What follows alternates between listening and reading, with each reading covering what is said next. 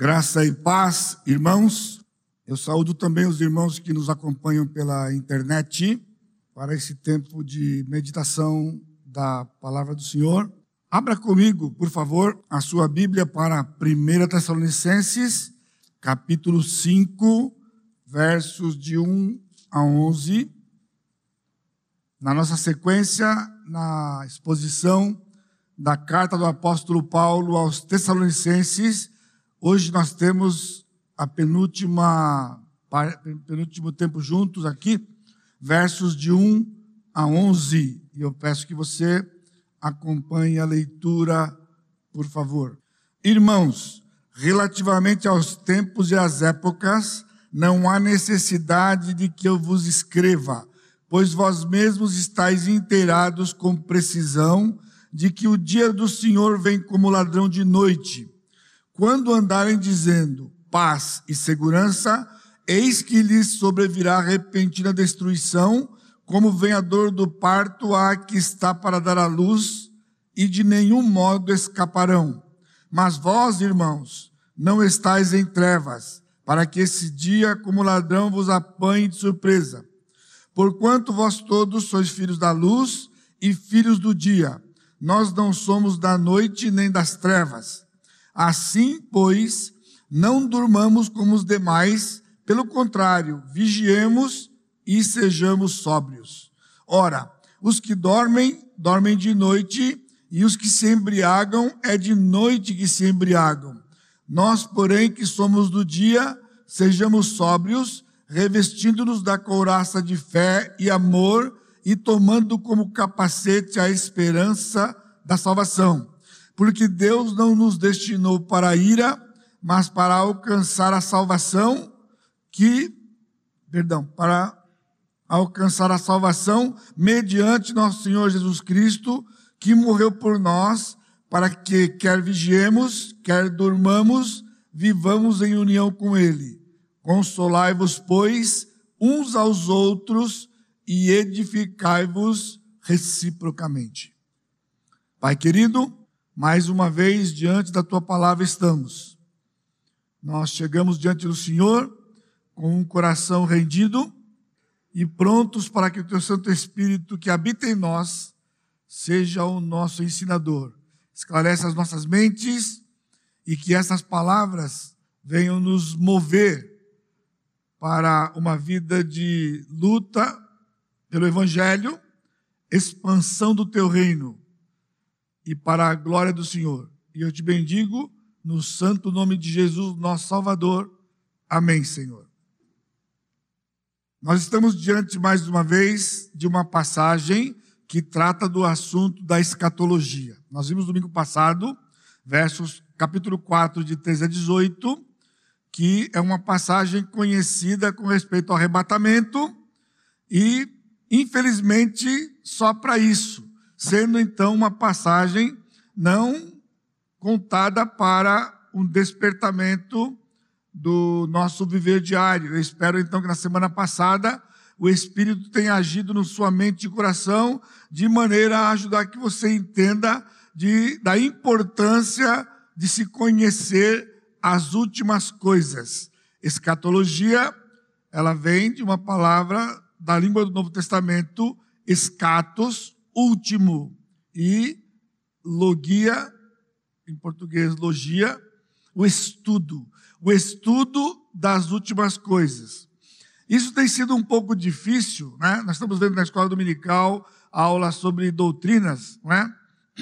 Mas quando nós simplesmente olhamos para esses temas da Escritura como doutrinas, então muitas vezes nos conduzem ao erro de acharmos que aquilo é pura informação para quem, quem quer estudar mais da Bíblia, quem quer se aprofundar mais, ou quem vai para o seminário para se estudar essas coisas. Então vocês perceberam, tem sido da, da escola dominical, de acesso a todos nós, né, dentro daquilo que é importante para que entendamos neste caminhar juntos da edificação da igreja, do corpo de Cristo, de que esses assuntos quando saiu da pena dos autores, inspirados por Deus, eles não saíram como doutrina, tipo blocos doutrinários.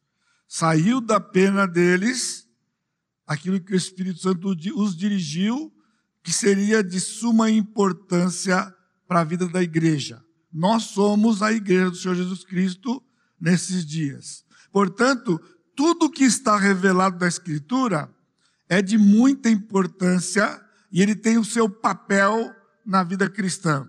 Vimos isso semana passada e vamos ver agora de noite também. Veja se você entende isto. A escatologia é também evangelística. Talvez a semana passada você ficou um pouco surpreendido, ou ficou surpreso com uma abordagem prática de um assunto tão negligenciado devido à sua complexidade. Acredito de que a escatologia ou os textos escatológicos, eles não são da sua lista quando você pensa em evangelizar pessoas ou mesmo discipular pessoas.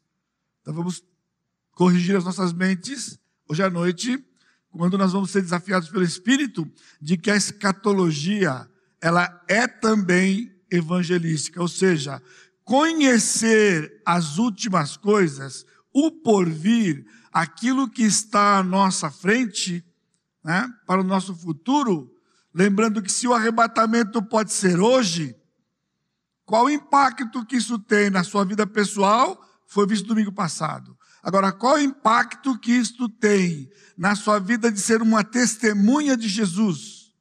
O que isso tem a ver? Agora veja, iniciando o nosso preparo do nosso coração, o contraste entre 4.13 da semana passada, não queremos, porém, irmãos, que sejais ignorantes.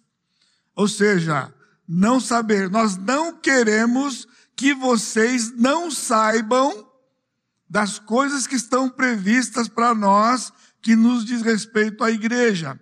Mas no capítulo 5, na porção de hoje, ele diz: Irmãos, relativamente aos tempos e às épocas, não há necessidade de que eu vos escreva, pois vós mesmos estáis inteirados com precisão.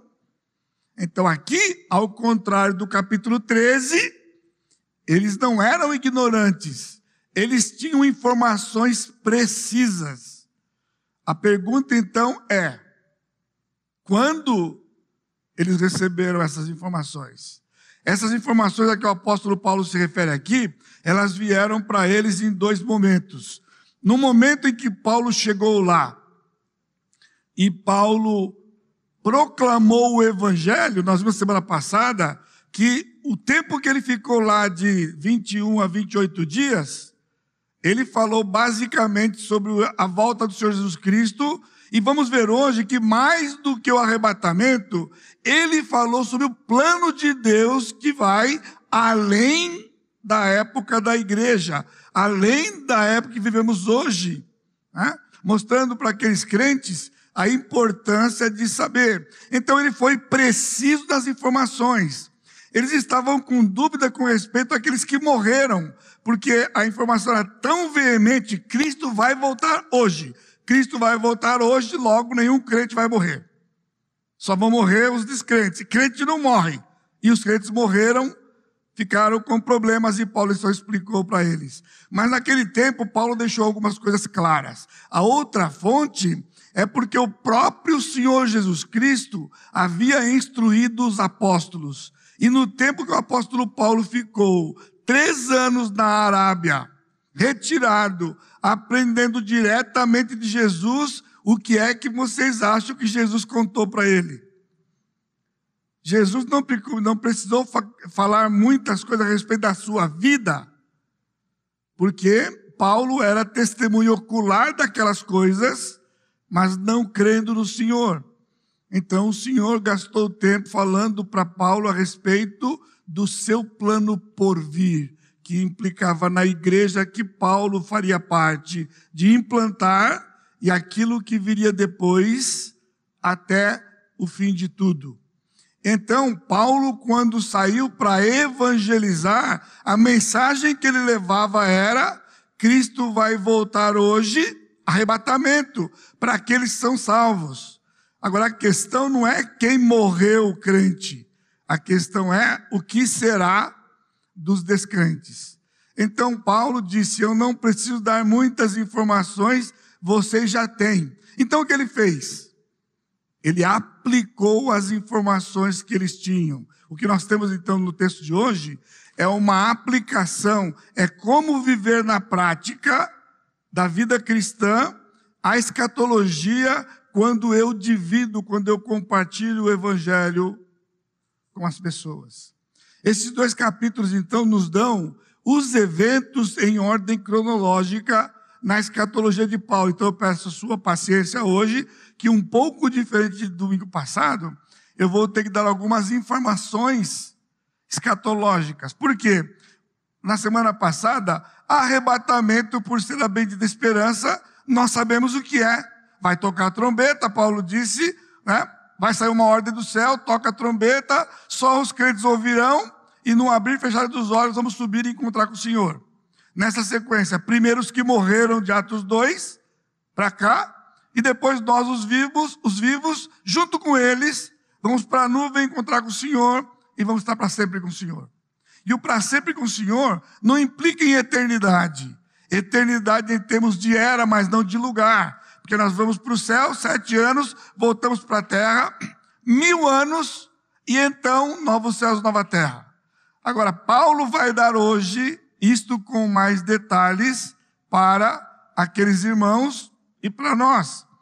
Por isso eu brinco quando eu estou dando aula e quando eu estou pregando aqui, mas eu falo sério. O apóstolo Paulo, como os demais apóstolos, e o Senhor Jesus Cristo, era pré-milenista, pré-tribulacionista. E eu sinto muito quando alguém se ofende com isso. Estamos diante da palavra de Deus o apóstolo Paulo, inspirado pelo Espírito, coloca as informações numa ordem cronológica. Arrebatamento capítulo 4 e hoje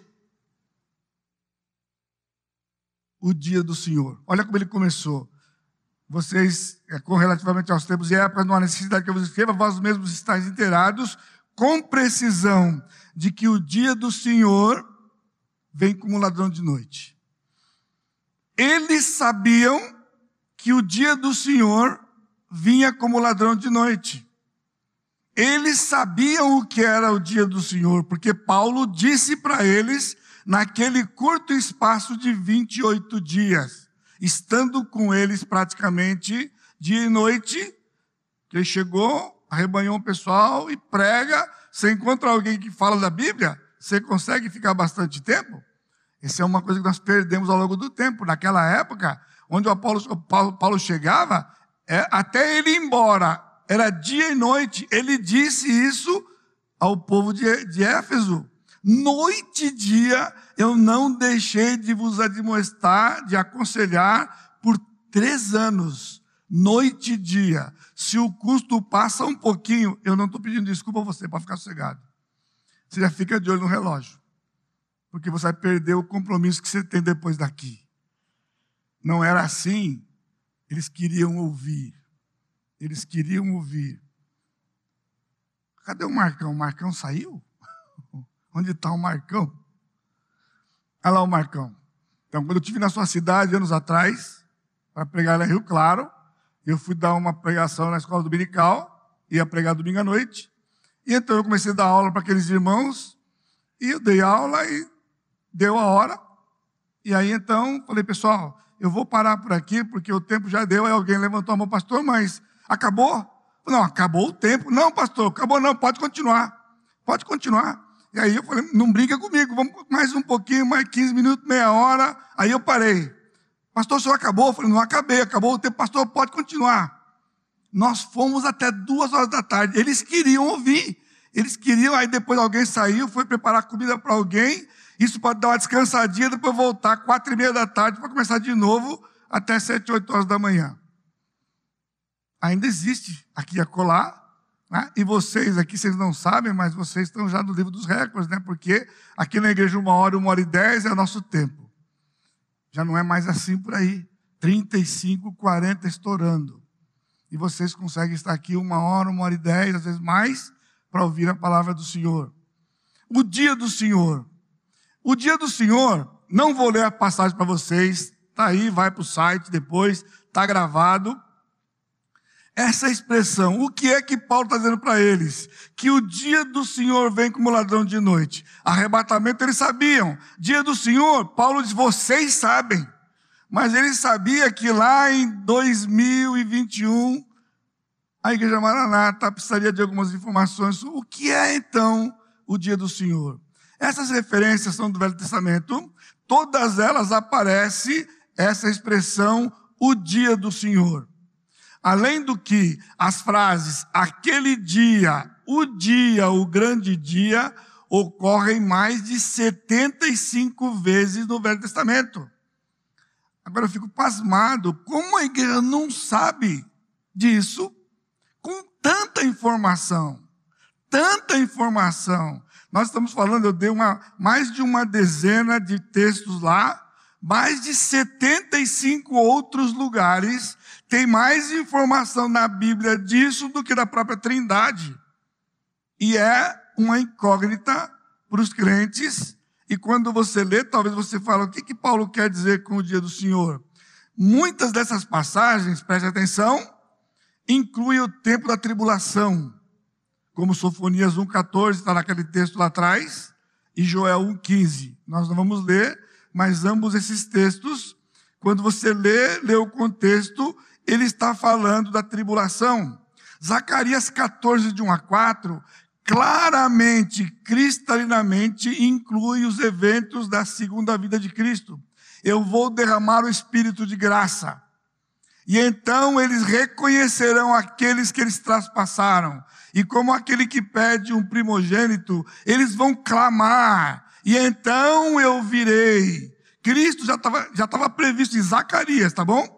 Não estou falando novo, aqui é velho.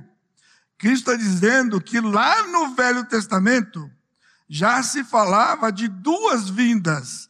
A primeira vinda, a rejeição do povo, depois de um tempo que já se estica por dois mil anos, o Senhor ia derramar o Espírito de graça. Soa familiar a você? Não há salvação se não houver a manifestação da graça. Não está no ser humano entender a mensagem. O ser humano não entende, ele rejeita, ele não quer, ele quer outros deuses e outras coisas. Mas quando o Senhor age de graça, que isso foi chamado por alguém, infelizmente, há alguns tempos com isso, eu sinto muito também graça irresistível, porque quando a graça vai, não tem como não entender. Israel só vai voltar e pedir o Senhor, porque o Senhor vai derramar o Espírito de graça. Então, eles vão pedir. E segundo Pedro 3,10, já no Novo Testamento, quando ele fala do dia do Senhor, é a era milenária, é o milênio. Que estão negando, dizendo que ele não existe, que milênio é simplesmente o período entre a primeira vinda e a segunda vinda de Cristo que já se estende por dois mil anos, que já estamos no milênio. Tá bom, mas quando eu leio as passagens do milênio me dá uma confusão, porque eu leio Isaías 65 e eu não enxergo aquilo lá. O que você acha que acontece se um cordeiro for comer junto com o leão? Antes que o cordeiro dê a primeira bocada na grama, o leão come o cordeiro. E já era. Mas lá diz que no milênio eles vão pastar juntos. E não tem, então não é agora, irmão, não é agora. Não precisa ser muito para entender, não é agora. Então, uma vez que em 1 Tessalonicenses 5, que é o texto de hoje, nos diz que o dia virá como ladrão de noite, inesperado, sem ser anunciado, então ele tem que ser logo após o arrebatamento. Você está entendendo? Na semana passada, se o arrebatamento é quando soa a trombeta, num piscar de olhos a igreja vá, isto é inesperado. Só o Senhor sabe. Pode ser hoje. Então, subsequentemente, imediatamente vem o dia do Senhor. Por isso que ele é como ladrão de noite. Porque o arrebatamento é que vai dar a partida para o dia do Senhor. Então fique comigo. Portanto, o dia do Senhor é um dia escatológico de mil e sete anos. Não é um dia de 24 horas é um dia de mil e sete anos. Por quê? Porque naquelas referências onde aparece o termo dia do Senhor, nós temos a tribulação, a segunda vinda de Cristo e o milênio. Olha a sequência: tribulação, segunda vinda e milênio. Isso aqui está na Bíblia, irmão. Isso aqui não é, é sistematização. Isso aqui é o texto da Escritura: arrebatamento, tribulação, segunda vinda e milênio. Tribulação, aí começa o dia do Senhor. Sete anos de tribulação, mil anos de milênio, portanto, mil e sete anos. Então, Paulo afirma categoricamente que esse dia não vai chegar antes que o arrebatamento aconteça. Portanto, a igreja não vai passar pela tribulação. Ufa, pastor. Fala de novo. Verdade. A igreja não vai passar pela tribulação.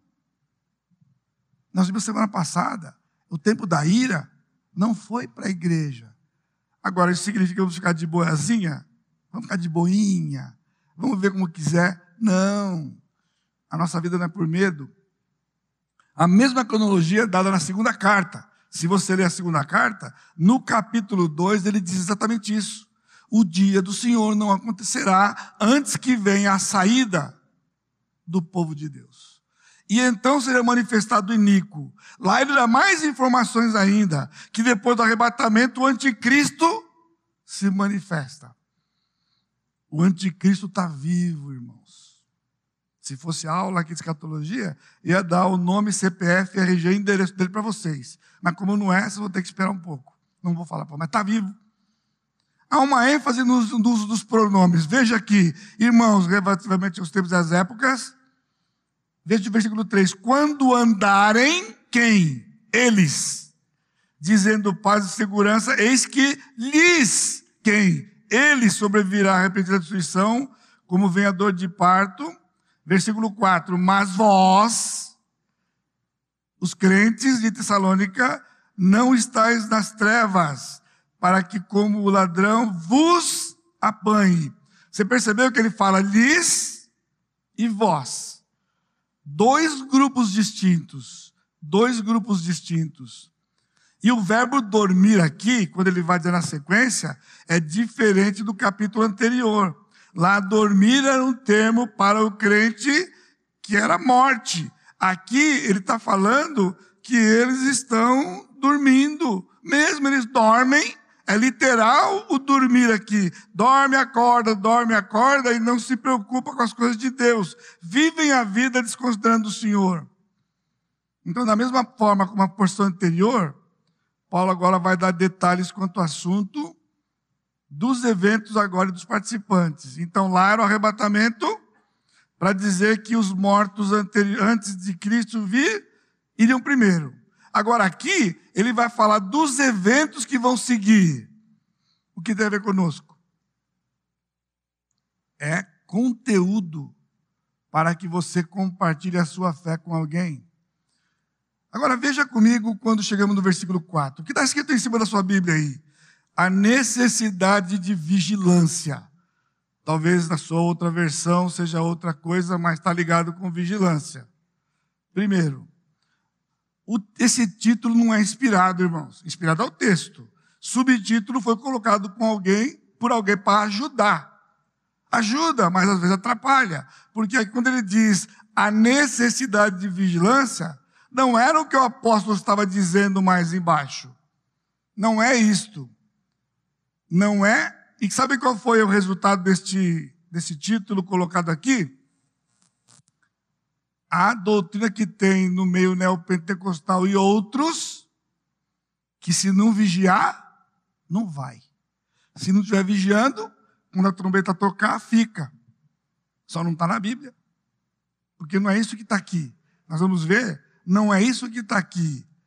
Por isso, anos atrás, alteramos a letra daquele cântico Cristo veio me buscar. Lembra da segunda estrofe? Quando ele diz: ele manda atento estar, vigiar e sempre orar. Qual é, o texto, qual é a letra? Para o toque escutar. Isso não é verdade, irmãos. Por isso fomos lá, cortamos isso com todo respeito ao autor. O autor estava enganado do hino. Não é vigiar para ouvir o toque. Nós trocamos por té. Vigiar e sempre orar, té o toque. O toque tocou, não precisa vigiar mais, vamos subir. Entendeu? A gente não vigia para ir, a gente vigia porque vai. Então não é uma questão de finalidade, né? não é o objetivo, mas é uma questão de realidade. Por isso, o assunto de hoje implica em vigiar. O assunto é o dia do Senhor, que começa com a tribulação, que são 2.520 dias exatos, sete anos lunares. O que é a tribulação? Tá, estão comigo? Paulo está dizendo que ele já tinha uma informação precisa de que o dia do Senhor vinha como ladrão de noite. Acontece arrebatamento, imediatamente, subsequentemente, começa esse período de tribulação de sete anos e mil anos de milênio, e então novos céus e nova terra. É, um é a 70 semana de Daniel lá na, na, na, no capítulo 9 lá de Daniel, as 70 semanas, 69 se cumpriram com a morte de Jesus. Ficou faltando uma semana. Essa semana faltante é a tribulação que vai acontecer logo no que o arrebatamento, o arrebatamento é hoje e arrebatamento hoje começa sete anos uns dias para o anticristo assinar o pacto e começa a contar. O que Deus vai fazer nesse período de sete anos? Ele vai tratar com Israel. Ele vai cumprir a sua promessa de Zacarias, a profecia, e trazer Israel de volta. Mas vai derramar os seus juízos sobre a humanidade perdida. Por isso que Paulo está dizendo aqui: quando disserem que haverá paz, porque vai ser o anticristo que vai dizer, vai fazer um pacto de paz com o mundo todo. E de repente, como todo homem, muda de ideia e ele passa a perseguir o povo de Israel. E virá repentina destruição sobre a humanidade perdida. Então ele vai tratar com Israel para restaurá-lo definitivamente e derramar o juízo sobre os perdidos. Portanto, abrange dois grupos distintos: crentes e perdidos. Aqui é a sua dica para o evangelismo. Quando você fala de Jesus para alguém, então diga quem ele é, o que ele fez, por que ele fez, e diz: ele vai voltar para buscar. E ele vai buscar aqueles que pertencem a ele. E agora você tem que tomar uma decisão. Ou você se entrega a Jesus se rende a Ele como Senhor e Salvador, ou então você vai vê-lo como Senhor julgando você e você ficando separada dele por toda a eternidade. Essa é uma mensagem de salvação, mas é também uma mensagem de juízo. Mas o crente não usa esse tipo de passagem, porque Paulo usou isso aqui. Por isso, a escatologia traz informações de esperança e destruição úteis no evangelismo e na vida cristã. A escatologia traz informações de esperança e destruição. E essas informações são úteis tanto para o evangelismo discipulado, como para a vida cristã. Paulo vai deixar isso claro para aqueles crentes. Vocês precisam proclamar o evangelho. E vocês precisam ter uma vida cristã digna daqueles que conhecem o Senhor. Na estratégia dos oito passos, vocês, irmãs que estavam aqui naquela conferência, vocês lembram? Oito passos. Verbalizar a fé, que é compartilhar o Evangelho, evangelizar como a porta do discipulado, vem logo depois de relacionamento íntegro. Eu não vou falar sobre ele, está listado lá, porque os homens não estavam lá, só as mulheres estavam lá, então, como crente, você não pode só se relacionar com crentes. Paulo está dizendo para ele aqui, para eles aqui, que eles estavam ali agora, receberam luz, eram luz para agir nas trevas. Há, há pessoas aqui que estavam nas trevas. Mas eles não. Paulo deixa claro: vocês estão na luz, eles das trevas. Então você tem que ter relacionamentos íntegros com os descrentes. Para fazer o quê? Falar sobre futebol? Também, mas não necessariamente. Depois. Verbalizar a fé. Quem você é. Que você crê no Senhor Jesus Cristo. E você vai ter encontros facilitadores. E a pessoa, então, pela obra do Espírito, derrama graça, ele entende, e então ele vai para o grupo pequeno. Você chama para o grupo pequeno, porque talvez ele não entre naquela porta, porque é uma igreja, mas na sua casa, se você é um bom vizinho, ele entra. Então, se ele não for, cuidado, há alguma coisa errada. Convida o vizinho para a sua casa, ele não quer entrar, avalia. Ele vai. E então o Senhor faz uma obra coração dele, agora então ele agrega-se ao grupo grande. E começa a vida cristã, aperfeiçoamento prático. Ele entra para o ministério. Ele é um bom mordomo de Cristo. Sabe por quê? Porque o evangelismo, irmãos, não é um ato, não é uma conversa. Evangelismo para os apóstolos e para o Senhor Jesus Cristo é um processo, é um estilo de vida, é como para a agricultura. E dependendo do terreno que você pega, tem que ir lá arrancar as pedras do terreno, tem que arar o terreno, afofar aquela terra, preparar a terra, para então colocar a semente o Espírito age, dá vida à semente. Você rega a semente com a água da palavra. Ela germina e ali nasce um filho de Deus, é regenerado. E então ele aprende da palavra e ele entende que agora tem que estar num grupo. E a base da informação é temos um Senhor e ele vem nos buscar e vem buscar aqueles que pertencem a Ele. Hoje você não pertence a Ele. Então, se Ele vier hoje, você não vai. Você fica. É bom para você ficar, mas se eu ficar, o que acontece? Aí eu vou depois? Não, não vai depois. Porque tem o dia do Senhor. E o dia do Senhor é tribulação. E não é, quem está aqui não vai converter lá. Então, é uma mensagem para você. Em primeiro lugar, a escatologia então traz informações de esperança e destruição, que são úteis para evangelismo e vida cristã. A esperança do crente e a condição do perdido. Quando anda dizendo paz e segurança, eis que lhe sobrevirá des, é, destruição. Versículo 4: Vós, irmãos, não estáis nas trevas, para que esse dia, como ladrão, vos apanhe de surpresa não vai nos pegar de surpresa, porque no arrebatamento nós vamos, o dia do Senhor acontece aqui, não tem nada a ver conosco. Então, é uma mensagem de esperança para nós. Versículo 5 ele diz: Porquanto vós todos sois filhos da luz. Colossenses diz, né? Ele nos transportou das trevas para o reino do Filho do seu amor, das trevas para a luz, como Pedro diz.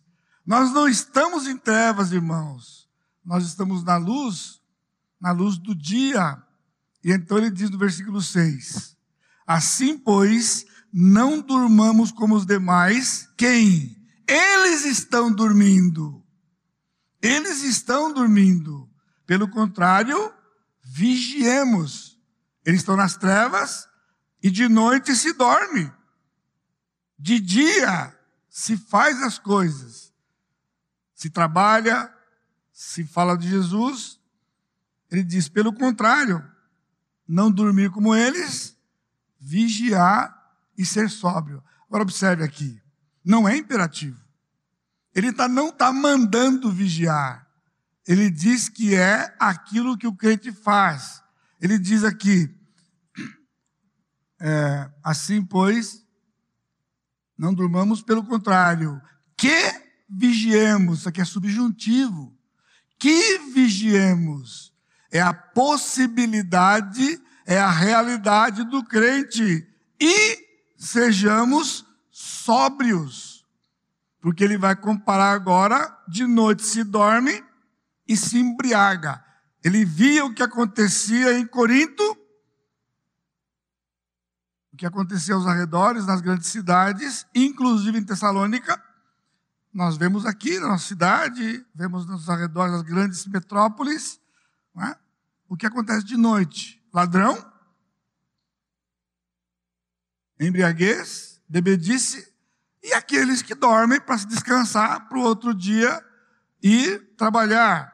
Mas dormir aqui tem a ideia de vulnerabilidade, porque dormindo aqui o ladrão vem. Que quem está vigiando, o ladrão não vem. O ladrão vem porque tem gente dormindo ou não tem alguém em casa. Por isso, então, vigilância e sobriedade não é uma ordem para que o crente faça isso. Ele está dizendo, é a vida do crente vigiar, lutar e viver sóbrios. A sobriedade do crente vem pela palavra de Deus. Para aqueles que não estão em Cristo, ele diz: não há paz. Eles não têm paz, é uma paz falsa. O anticristo vai vir para promover uma paz falsa. E todos aqueles que irão anticristo estarão no engano. Não tem nada a ver conosco. Nós não estaremos aqui. Nós não vamos vê-lo como anticristo.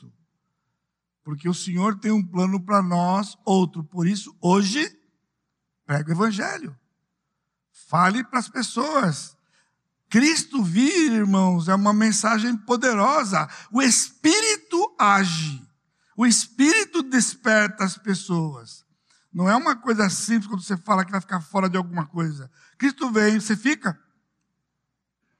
Paz que eles não têm, que é falso, nós temos a paz que é o fruto do Espírito. Alegria, amor, alegria, paz. Cristo prometeu a nós paz. Estas coisas vos tenho dito para que em mim tenhais paz.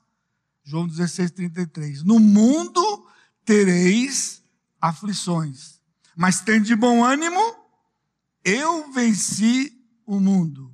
Ele diz para os discípulos também: A minha paz eu vos dou. Eu não dou como o mundo dá. O mundo dá essa falsa do versículo 3. Cristo dá a paz de verdade. O seu vizinho não tem paz. Diga para ele. Ele acha que é porque o mundo está difícil. Não, você não tem paz. Porque você não conhece o príncipe da paz. Porque nós vemos no mesmo mundo, eu e você, mesma rua, somos vizinhos. Mas eu tenho paz. Isso não é prerrogativa minha. Eu não sou melhor que você. Cristo me deu paz e Ele pode dar para você. A inimizade entre você e Ele, o pecado, ou seja, você percebeu? Isso aqui é evangelismo, a luz de um Cristo que vai voltar a qualquer momento. Destruição repentina. Aí você vai para Apocalipse de 6 a 18. Descreve com detalhes a tribulação 21 flagelos, sete selos, sete trombetas e sete taças. Irmãos, destruição total. Destruição total. A primeira praga mata um terço da população do mundo. E a segunda mata mais um quarto. As duas primeiras pragas vão matar metade da população do mundo hoje seriam quase 4 bilhões de pessoas, num período de meses. Vai ter problema no mar, no rio, no, nos campos, vai ser só destruição. Pessoa, o mundo vai. E neste tempo, o evangelho vai ser pregado no mundo inteiro pelas 144 mil testemunhas. Não é somos nós, não é agora, é lá em sete anos. A terra vai diminuir a população, a topografia da terra vai ser alterada. Ela vai voltar a ser como era antes do dilúvio. As catástrofes, ao mesmo tempo que matam pessoas, refazem a topografia. A topografia que nós temos hoje é resultado do dilúvio. As montanhas abismos, abriu lá, abriu A terra, a água que estava embaixo subiu, o peso da água sobre, embaixo oco, acomodou a terra, desceu, os montes subiram. Isso vai ser tirado, vai ser tudo voltado nesse período, para então, no milênio, vivemos as informações do milênio. E estão dizendo que o milênio é hoje. Como que é hoje? A topografia vai ser, está escrito aqui. Então, irmãos, essas informações são importantes para nós. Eles estão em trevas. Eles não têm a luz da Escritura. Nós temos a luz da Escritura. Eles estão vulneráveis. Eles estão dormindo. Eles não querem o Senhor. Por isso eles precisam ouvir a palavra. Eles estão embriagados. Agora, o que é sobriedade? Nós somos controlados pelo Espírito e não pelo álcool. O álcool tira a pessoa do controle do seu raciocínio, palavras e atitudes. Você já esteve perto de um bêbado? Ninguém merece. Ninguém merece. Ninguém merece. Inconveniente. Não fala nada com nada. Assim é o mundo. Eles não têm as informações. Irmãos, nós temos. Então seja sóbrio. Seja sóbrio. E a sua sobriedade vai ser ressaltada quando você lê a Escritura. Está aqui para que você norteie sua vida e você seja esperança para quem convive com você. Você não pode deixar de falar a palavra que você tem. Paulo disse isso para eles, para que eles testemunhassem para aquela cidade. Essa era a mensagem que Paulo deu para eles. Nós temos esperança, o mundo não tem. E Paulo, então, agora, de versículos 8 a 10, ele fala da sobriedade e a vigilância. Nós crentes estamos em guerra. Veja o versículo 8. Nós, porém, que somos do dia, sejamos sóbrios, revestindo-nos da couraça de fé e amor, tomando como capacete a esperança da salvação. Eu quero que você preste atenção aqui. Enquanto estão dizendo que você tem que vigiar, porque você não vai, Paulo está no outro capítulo. Paulo está dizendo que a vigilância e sobriedade é a vida cristã normal de luta contra o pecado. Não tem nada a ver com ouvir a trombeta. Irmãos, a trombeta está no capítulo 4. A trombeta já tocou. Hoje, nós estamos vivendo no meio de uma população em trevas, nós somos luzes nas trevas. Cristo disse: somos a luz do mundo, somos o sal da terra. E o que Cristo quer dizer? Luz do mundo porque nós iluminamos o caminho até o poço da água viva. E essa água viva é o Senhor Jesus Cristo. E sal da terra, porque a propriedade do sal, naqueles tempos, era despertar sede. Servia para poder manter, para conservar? Sim, desde que a carne fosse boa. Porque carne podre, você pode morrer de poçal. E o mundo não é carne boa, o mundo é carne podre. Por isso, ser sal da terra não é conservar nada, é despertar sede. Os animais atravessavam o deserto porque eles bebiam muita água. Mas por que você acha que ele bebia água? Bota o animal para beber água para você ver. Ele dá duas lambidinhas, está pronto, e vai morrer no deserto. Então dava-se pílula de sal, punha sal no coxo, eles bebiam sal. Em época de seca, se não der sal, o animal morre. De sede. Dá, dá sal, dá sede, aí põe, aí ele bebe, bebe, bebe, bebe, bebe, bebe, enchia suas reservas e atravessava o deserto. Isso é cultura deles. Vamos vigiar. Vigiar, olha só. Vigiar como? Revestindo-nos da couraça de fé. Paulo agora vai trazer para nós Efésios 6, quando ele fala da armadura lá. E aqui, só que lá a couraça da justiça. Aqui é a couraça de fé. O que é fé? O conjunto do que nós cremos. É a palavra.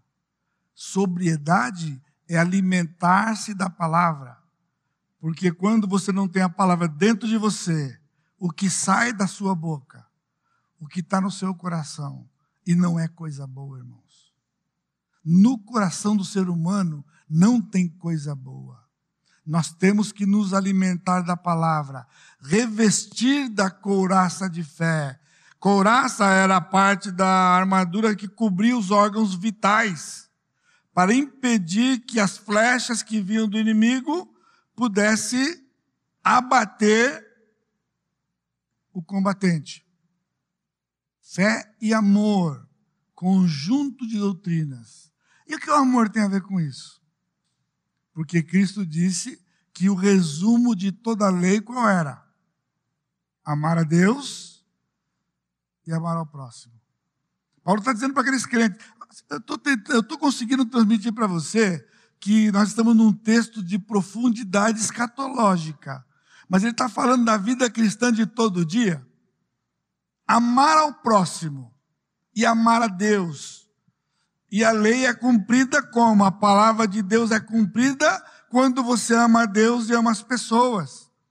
Essa coisa que eu estou bem com Deus, mas eu estou mal com as pessoas, está sim por aí. Aqui talvez. Eu estou mal com fulano lá, mas estou bem com Deus. Isso é mentira. Isso é mentira. Como é que você pode amar Deus que você não vê e não amar o irmão que você vê? Primeiro João. Então, quando nós nos alimentamos da palavra, nos revestimos da palavra, nós temos então, na prática, amar o meu próximo.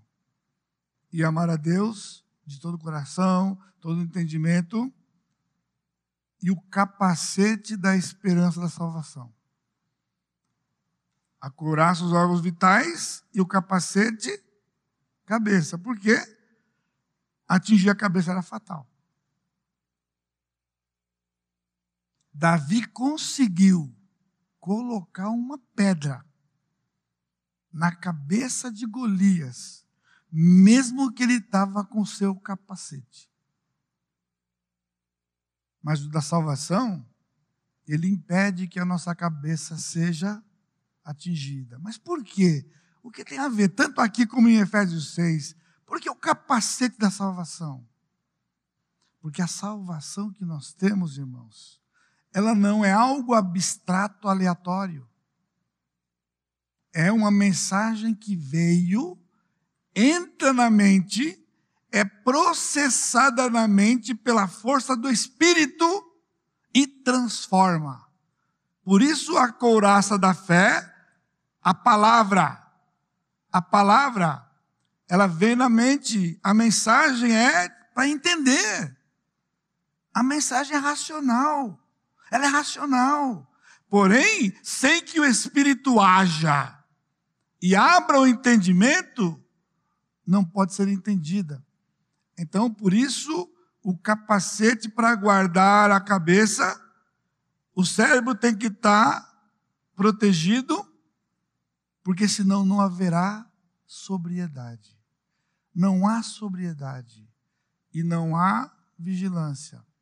E novamente aqui, no versículo 9, assim como nós vimos lá no 1,10, Paulo está dizendo que a igreja vai ser livre porque Deus não nos destinou para a ira, mas para alcançar a salvação mediante o nosso Senhor Jesus Cristo. Mediante o nosso Senhor Jesus Cristo. Só um lembretezinho para você.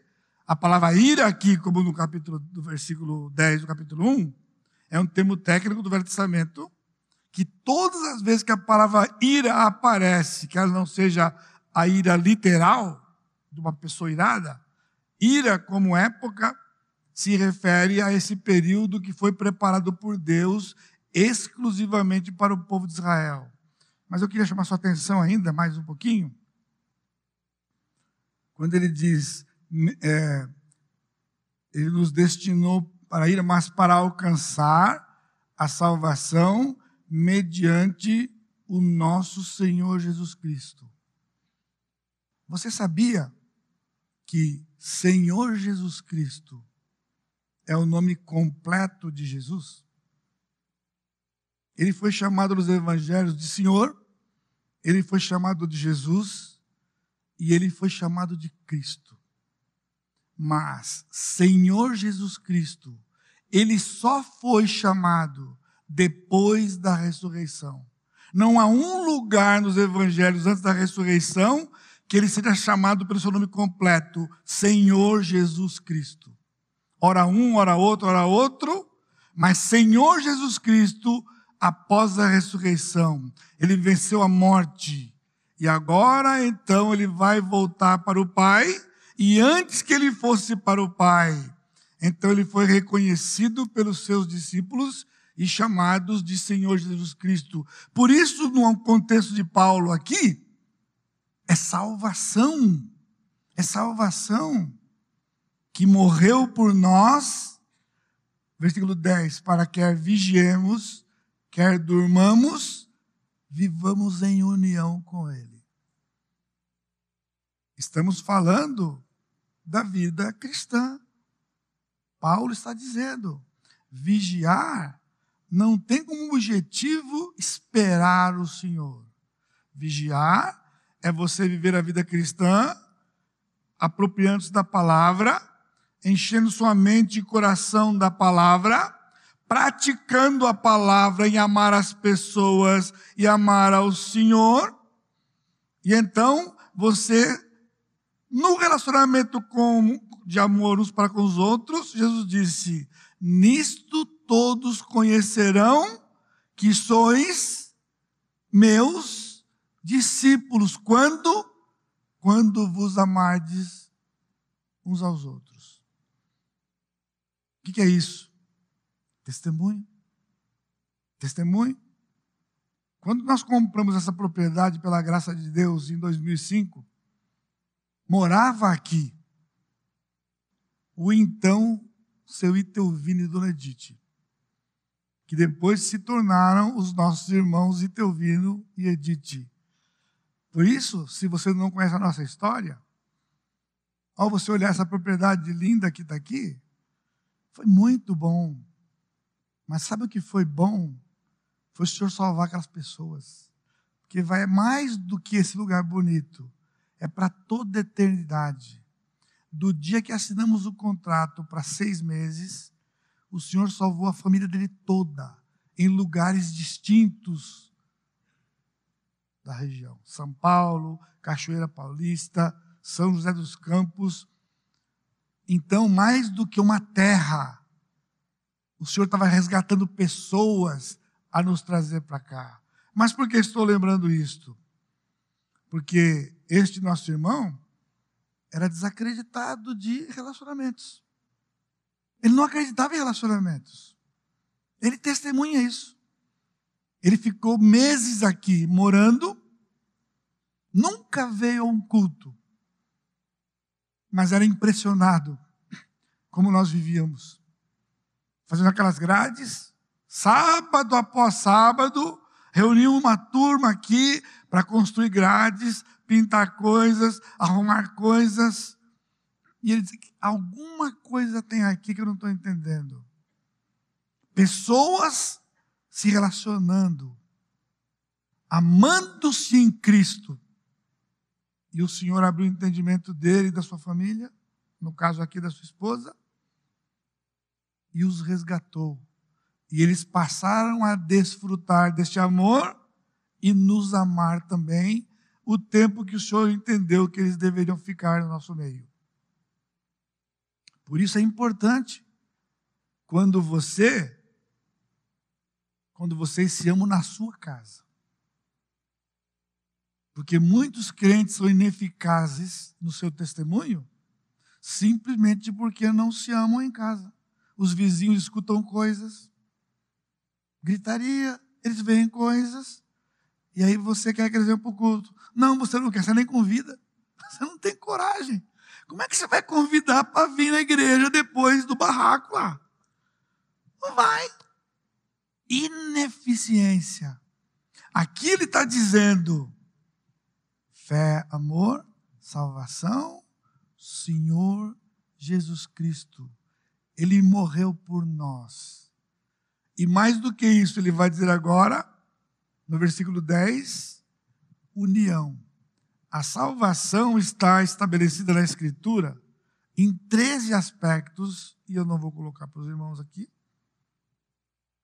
mas um deles, você, você conhece vários, né? Justificação, regeneração, conversão, fé, arrependimento, estes são os mais mais. Mas dentro dos 13 tem os menos menos. O que é menos menos? Menos menos conhecidos, mas tão poderosos e fortes quanto os mais mais conhecidos. E um deles é união, porque na salvação fomos unidos ao Senhor na sua morte, sepultamento e ressurreição, ilustrados pelo batismo, quando você foi batizado. Então ele disse: Nós vamos vigiar, versículo 10, para que, quer vigiemos, quer durmamos, vivamos em união com Ele. Agora, o durmamos aqui é o durmamos do 4. Porque o dormando dele, o dormindo deles, é sua vida cotidiana de dormir, acordar, levantar, trabalhar e estar nas trevas. O dormamos aqui é o de lá. Quer, ele diz, quer vigiemos, estamos acordados, vigiando e sendo sóbrios, ou quer durmamos, quando ele nos chamar Anteontem chamou a irmã Marilene. Ontem à tarde chamou o seu Nicodemo, irmão Nicodemos, padrasto da Lia. Então nós fomos ver São Paulo por conta disso, hoje à tarde. O Senhor está chamando. Quem será o próximo da lista? Calma, pastor, agora só apelou. Calma. Será que vamos encontrar candidatos aqui? Eu acho que tem muita gente que é candidato, ainda não, né? Ainda não? Sabe por quê? Por quê? Nós vamos decorar esses 15 dias, não é? Viver é bom, morrer é. O viver é Cristo, mas o morrer é lucro. Sabe o que é isso? Escatologia pura. Escatologia pura. Precisamos redescobrir qual é esse lucro que está em morrer. Eu não quero diminuir qualquer coisa do seu coração, inclusive por esse momento que temos passado, né, por desses últimos dias com a Marilene, não é? Mas é legal falar, ela está com o Senhor agora, aquilo que todo crente anseia, menos Talvez quem está falando. Por isso Paulo falava sobre esse assunto, por isso Jesus falou sobre esse assunto, por isso João falou sobre esse assunto, Pedro falou sobre esse assunto, porque ele nos mantém ligados ao Senhor Jesus Cristo. E finalmente, o consolo e a edificação mútua no versículo 11. Consolai-vos, pois, uns aos outros e edificai-vos reciprocamente. Domingo passado era consolai-vos pelo fato de que os mortos que eles estavam tão preocupados, os crentes que morreram antes de Cristo vir, vão primeiro. Era consolo. Os entes queridos, a irmã Marilene, desde anteontem, passa a ter uma prioridade sobre nós no arrebatamento. Ela vai primeiro. Ela vai primeiro. Depois nós, os vivos, vamos subir junto com ela ao encontro de Jesus. Agora aqui, ele está dizendo, nós temos as informações, depois do arrebatamento vem o dia do Senhor.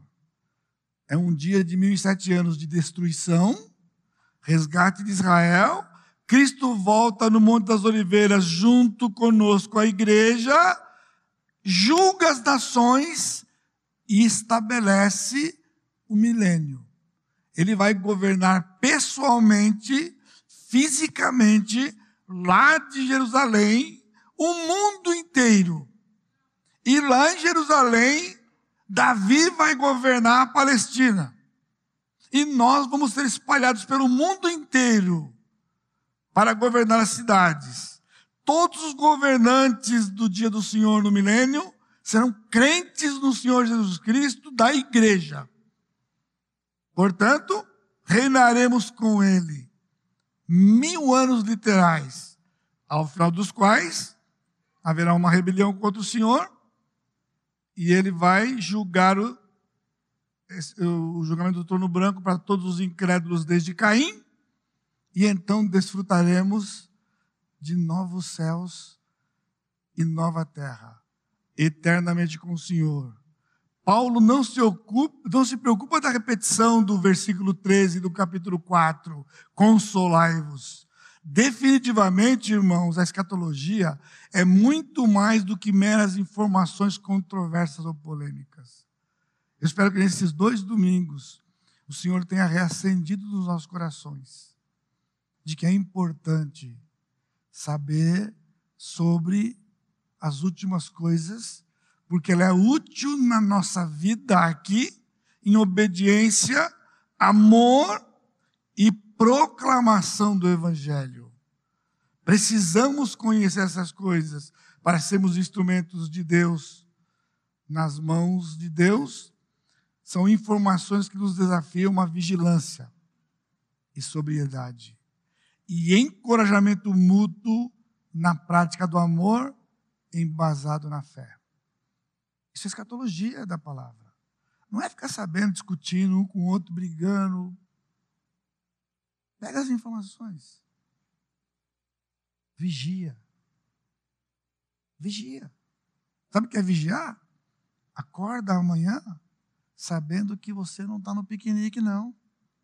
Bota a couraça, bota o capacete, bota as sandálias da preparação do Evangelho da Paz e vai para a luta, irmãos. Vai para a luta. Luta contra o pecado. A nossa luta não é contra carne e sangue, ela é contra os principados. Vencido pela palavra, encher a nossa mente da palavra de Deus e praticar o amor às pessoas e ao Senhor, enquanto aguardamos o som da trombeta.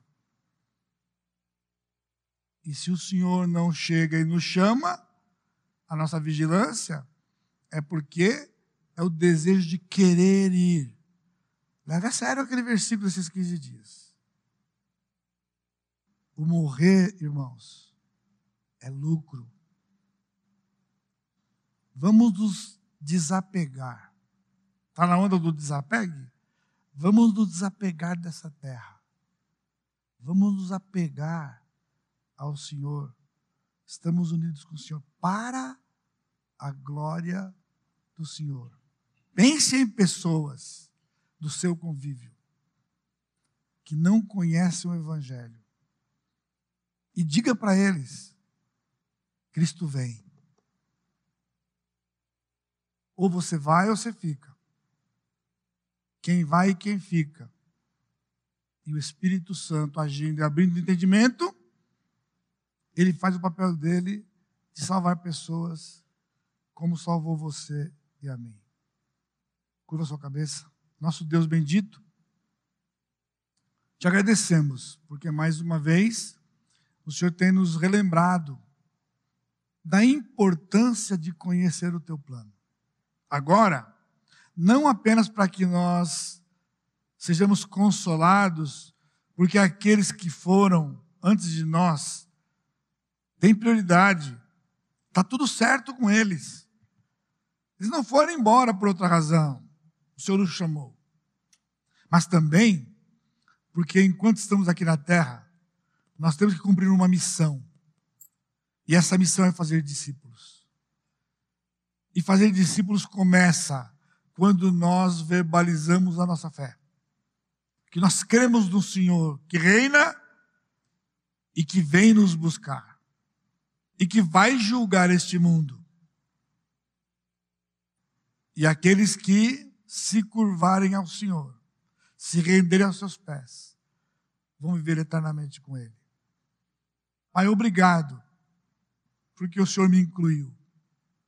Obrigado porque o Senhor nos incluiu nos desperta para sermos fiéis testemunhas do Senhor, para a glória do Senhor, no nome santo de Jesus. Amém, Senhor.